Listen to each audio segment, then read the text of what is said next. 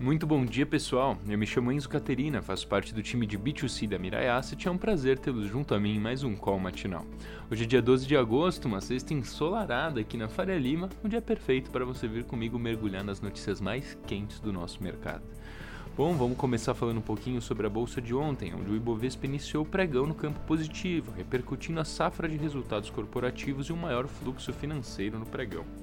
No entanto, ele acabou perdendo força e fechou em baixa de 0,47% aos 109,7 mil pontos.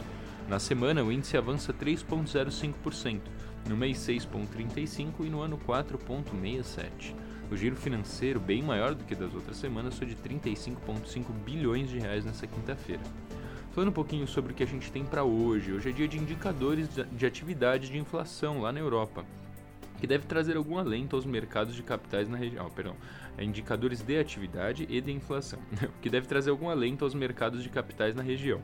A leitura é que a inflação está mais baixa que o esperado, em alguns casos já tendo superado o pico, que deve abrir um espaço para uma postura mais dovish, mais branda, mais tranquila dos bancos centrais.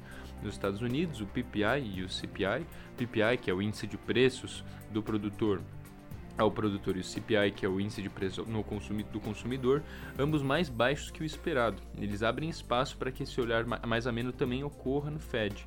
Aguardemos o próximo FONC, que será dia 21 do 9, quando também acontece a reunião do Copom.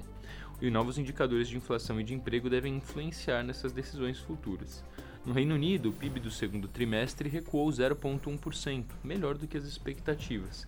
Contra o mesmo trimestre do ano passado, a alta foi de 2,9%. Por lá, a produção industrial recuou 0,9% em junho contra maio, menos do que o previsto, que era menos 1,7%.